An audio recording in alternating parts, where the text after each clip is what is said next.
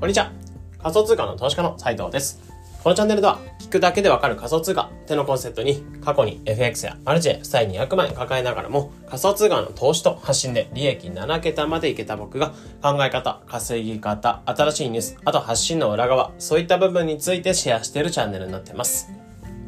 え今日は3月の21日火曜日ですね。え皆さんいかがお過ごしでしょうか？まあ、今日ちょっと祝日ってところで、まあ、若干寒めではあるんですけど、祝日ってところで、えー、まあ、実は今日知人のあの結婚式っていうのが、えっ、ー、と、午後、まあ、お昼過ぎぐらいからあるので、まあ、久しぶりに、えー、なんだろう、大学の同期とか、えー、部活、部活の後輩が結婚式を挙げる感じなんですけど、えー、部活の同期とか、そこら辺もクールそうなので、まあ、初めて結婚式呼ばれましたね。うん、で、なんかしきたりとか、そのご祝儀袋のなんかやり方とか、えー、招待状の変装の仕方とか、えー、全くわかんなかったので、一からちょっと嫁さんとかに教えても、恥ずかしながらちょっと教えてもらいながら、えー、多分今後、なんだろ、同期とかまた結婚するとかってなったら、多分こういった機会っておそらく増えてくるかなと思うので、まあ、その練習として、えー、今回経験できたのよかったなと思いますね。うん。まあ、なので多分、まあ、年頃的に今27歳、28歳ぐらいなので、えー、多分これから結婚ラッシュっていうのは続くかなと思うんですけど、まあ僕自身はそうですね。あの、もう2児のパパみたいな感じで過ごしてたりするので、えー、特になんか、まあ新しい感じはないんですけど、まあ多分今後ベイビーラッシュとか あの、結婚ラッシュっていうのは続くかなと思うので、まあお財布の紐もそうですけど えー、なるべくそうですね。あのー、まあ礼儀だったりとか、そこら辺なんかも、なんか世間の一般の動きなんかみたいなところもキャッチしながら、えー、動いていこうかなっていうところ思いますね。まあ、なので今日はこの後あの、作業をちょっとした上で、えー、まあ子供とかも家にいるんですけど、まありがたいことで、嫁さんの方に見ていただいて、えー、見ていただいてというか見てもらって、えー、結婚式の方向かっていこうかなと思うので、まあ今日ちょっと、えー、久しぶりにお酒とか飲むので楽しんでいこうかなと思います。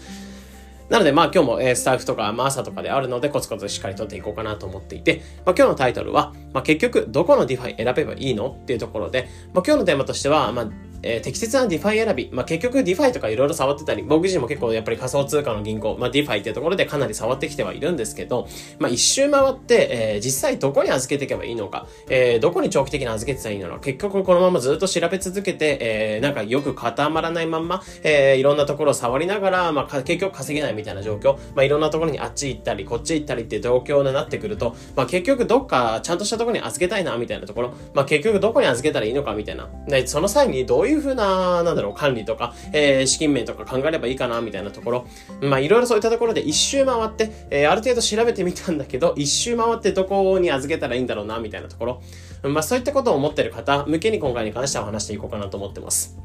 うん。まあ、ぶっちゃけ結構ニッチな内容になってくるとは思うんですけど、やっぱり DeFi をそもそも知りましたっていう、最近知りましたって方もいらっしゃると思いますし、えー、まあ DeFi を最近知って、えまあ一周回ってくるとこういった悩みに至るんだなぐらいの感じでそういった方は聞いていただければいいかなというふうに思いますね。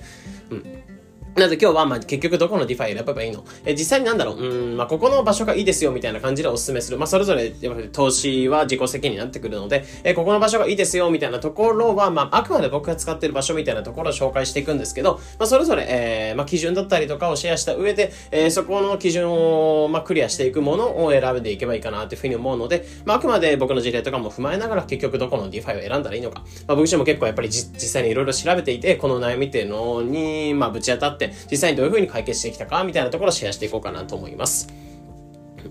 じゃあ、まあ、結局、結論として、まあ、結局どこの DeFi に預ければいいのかみたいなところを思うんですけど、え預ける場所っていうのは、本当にガチで信用できるみたいな場所っていうのを2、3個決めて、そこに対して預けていけばいいんかなっていうふうに思ってますね。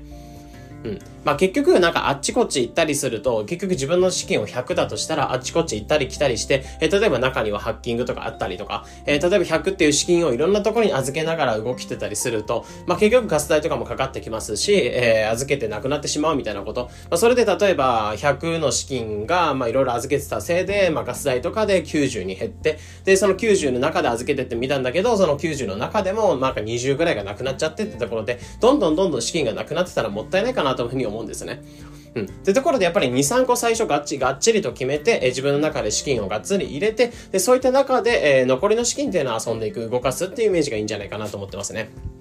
うん。で、ここの比率なんかも僕自身が結構自信に考えてる方法として一つ紹介の方していくと、えー、ガチで入れていく。例えば資金を100だとしたら、えー、その100のうちの60から70ぐらいっていうのは、えー、このがっつり決めた2、3個の方に入れていく。で、残りの3、4割ぐらい、えー、3、4割ぐらいは、えー、遊びながら、まあ、いろいろ動かしていくような資金として考えていく。このくらいの比率の方がいいんじゃないかなっていうふうに思ってるんですよね。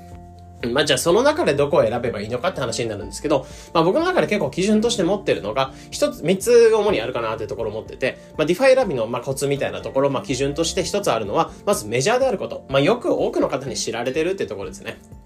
で、二つ目に関しては、シンプルであること。で、三つ目っていうのが、手入れが特にいらないってところ。まあ、この三つがあるかなっていうふうに思ってるんですよね。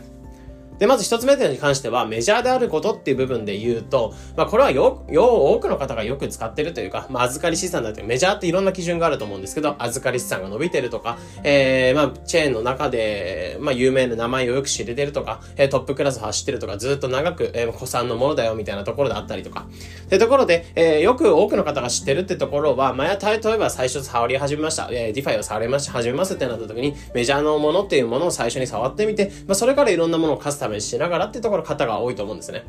で、例えばよくあるのが PancakeSwap から最初始め、始め始めてみんなよく触ってるので解説記事も多いですし、えー、そういったもので触り始めた。で、触り始めた中で PancakeSwap の次にちょっと気になるものが出てきたから次そちらを触ってみるみたいな感じでいろんなところに乗り換えていくって感じ。まあ結局やっぱり皆さんメジャーであるとこっていうところはメジャーである、えー、名前がよく知れてるってところはよく使うと思うんですね。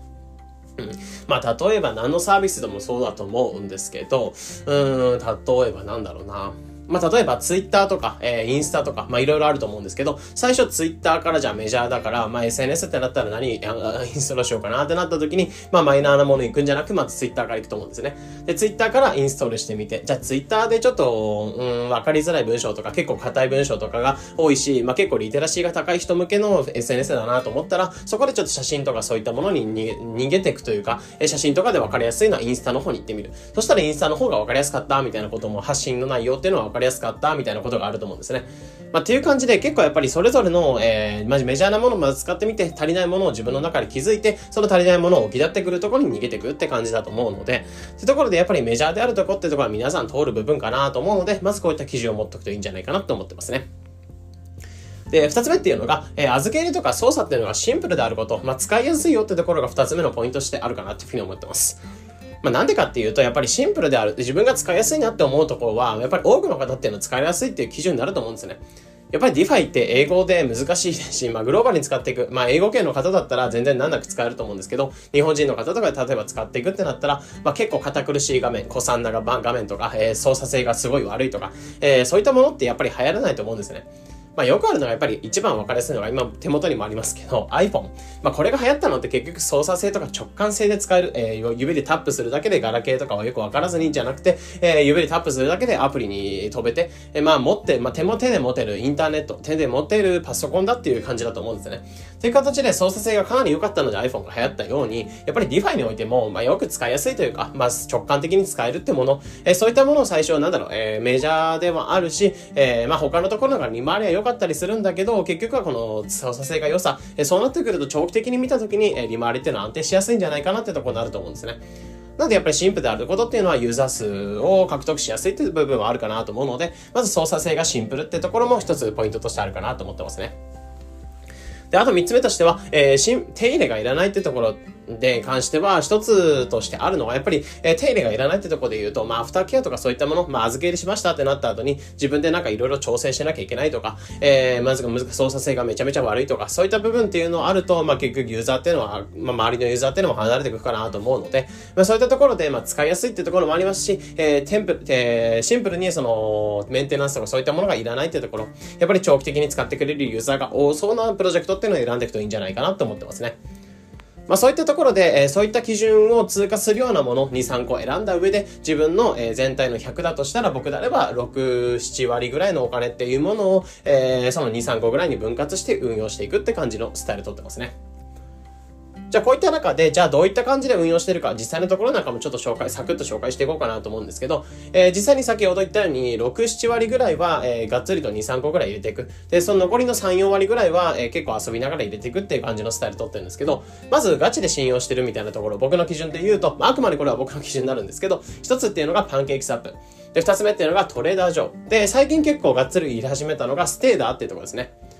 で、 PancakeSwap に関してはもうこれ言うまでなくめちゃめちゃ有名な DeFi の一つになってるので、メジャーである最初使い始めたんですけど、やっぱり今でもずっと利回りは落ち、あんまり落ちずに、えずっと使いやすいかなっていうところ、しかもアップデートもかなりかかってきて使いやすいっていうところはあるので、え PancakeSwap を使ってるのと、あと Trader Joe っていう Avalanche ってブロックチェーンで動いてる、えー、まあ一つ DeFi になってくるんですけど、ここはまあ結構お金の交換とか仮想通貨同士の交換、スワップができたりとか、えー、ファーミングってところでお金の預けができたり、レンディングってところお金お金の貸し借りができたり、まあ言っちゃえばその Avalanche チェーンでで動くところで言うと結構有名なんですけど、えー、ここはま結構 DeFi の中でも幕の内弁当みたいな感じで、いろんな機能っていうのは全て詰まって、え、初心者 セット みたいな存在になるかなと思うんですね。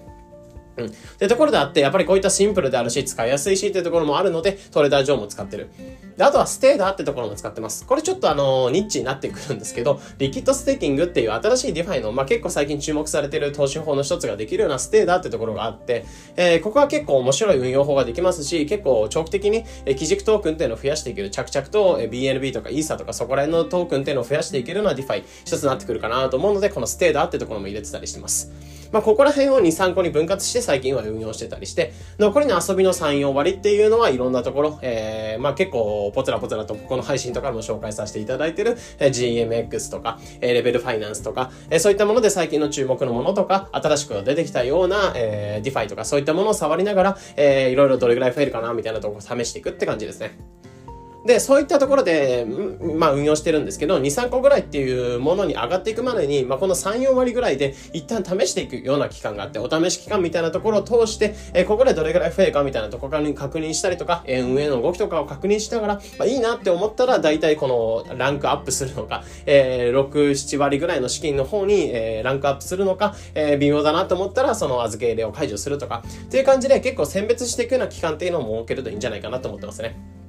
うん。まあ、なので、えー、やっぱり結局どこの DeFi がいいの？みたいなところ、まあ、どこを紹介したってわけではないんですけど、えー、まあ、おすすめの運用法みたいなところで紹介していたのは、まあ、今回に関しては、まず、えー、ガチでおすすめする、ガチで信用するみたいなところを2、3個、えー、くらい選んでおくといいよってところで、えー、2、3個くらい選んでいく。で、え、残り、資金としても、えー、6、7割くらいで、全体の100だとしたら6、7割ぐらいはこの3、4個の方に分割。で、残りは3、4割ぐらいっていうのは、えー、遊びながら、あいろいろ動かしていくような資金として残してておく。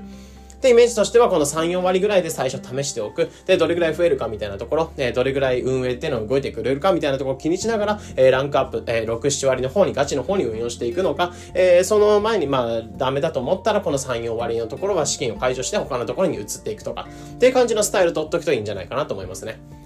で、やっぱりこのガチのスタイルを取っていく、まあ、選別をしていく上で、えー、重要なポイントかなと思ってるのが主に3つかなっていうところで、1つ目っていうのがまずメジャーであること。で、2つ目っていうのがシンプルであること。で、3つ目っていうのがメンテナンスが特にいらないっていうところ。まあ、こういったところを、えー、選別しながら、えー、ガチの2、3個っていうのを選びながら、これから DeFi 運用とか仮想通貨運用っていうのをしていくといいんじゃないかなっていうところで、まあ、今回に関しては紹介の方させていただきました。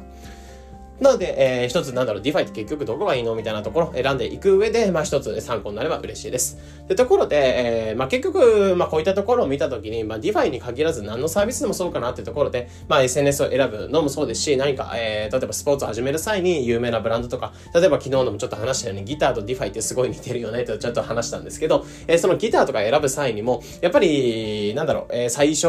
まあ結構初心者セットで触ってみたけど、これからちょっとランクアップして、えー、より良い音を鳴らしてみたいって感じだったら、例えば基本的にはやっぱり、例えばアコースティックギターであればギブソンとか、あとはテイラーとか、あとはマーチンとかそこら辺を選ぶと思うんですね。で、例えば、えー、エレキギターとかであればヤマハとか、